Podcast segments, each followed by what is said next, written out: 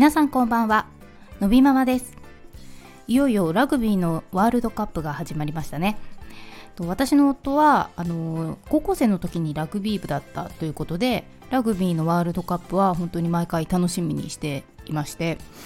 我が家はあの世の中がすごくこう盛り上がっていたバスケットボールとかサッカーとかもあまり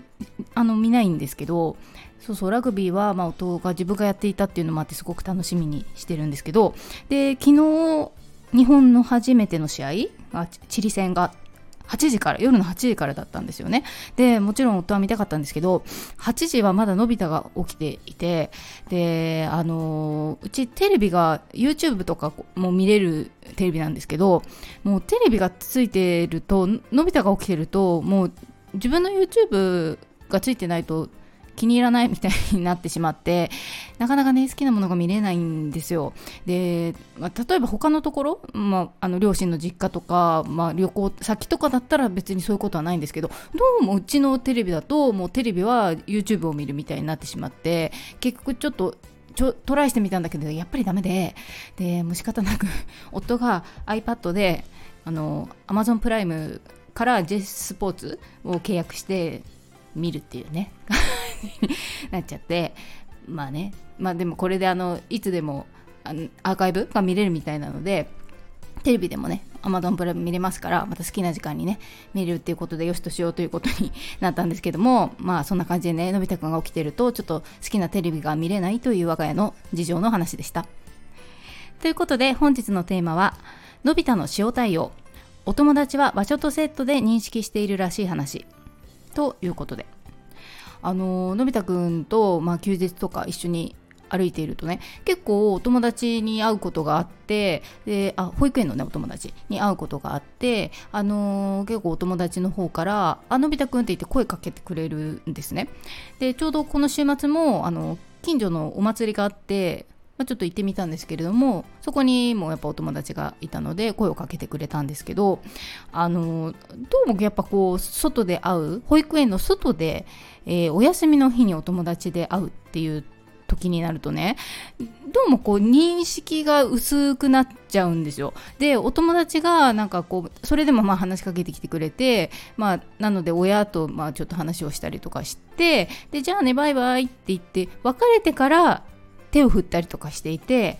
なのでつまりあのお友達だっていう認識をするのに多分時間がすごいかかってるんだなっていうのを見ててすごい思うわけですね。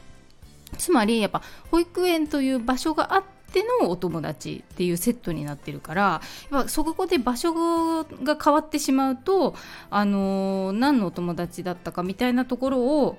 あの到達するのにどうも時間かかってるんじゃないかなっていうふうに思うんですよ。でだいぶ良くなってきてその今週末のお祭りもなんかあの以前に比べたら早い段階で気づいてなんかあお友達みたいな感じになったんですけど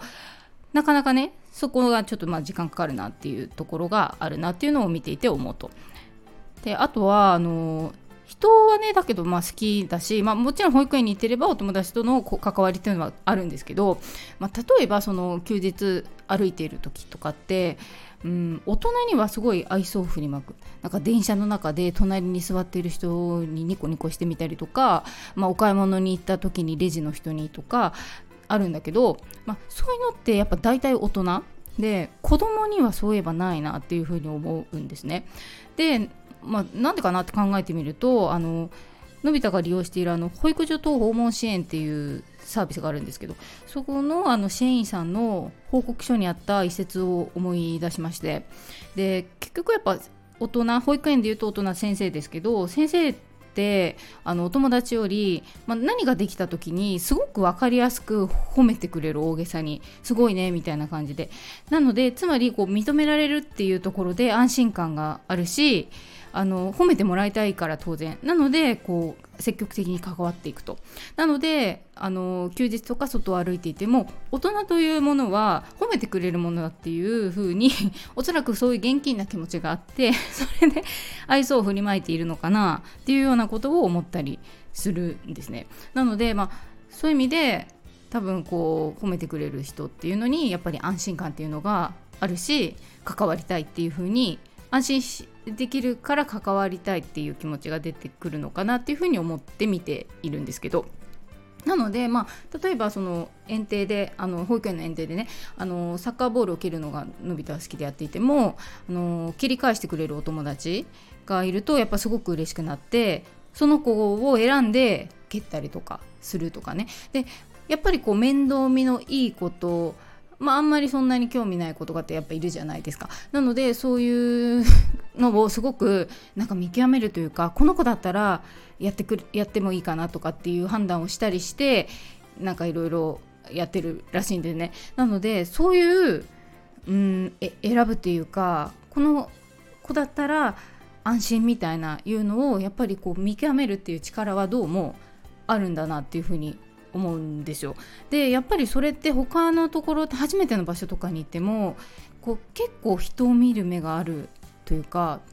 なんとなくなんかこううまく表現できないんですけどそして多分共感してくれる親御さんいると思うんですけどなんかよっぽど私よりもあのー、この人を判断するのが優れているっていうふうに私は思っていてなのでのび太がちょっと拒絶しちゃう人はうーんちょっともしかすると少しとっつきにくいというか方なのかなとか思ったりね。あの最初から全然平気だとあこの人きっとあの心を開ける人なんだなとかね。なんかそんな風に思うことがあるので結構人を見る目って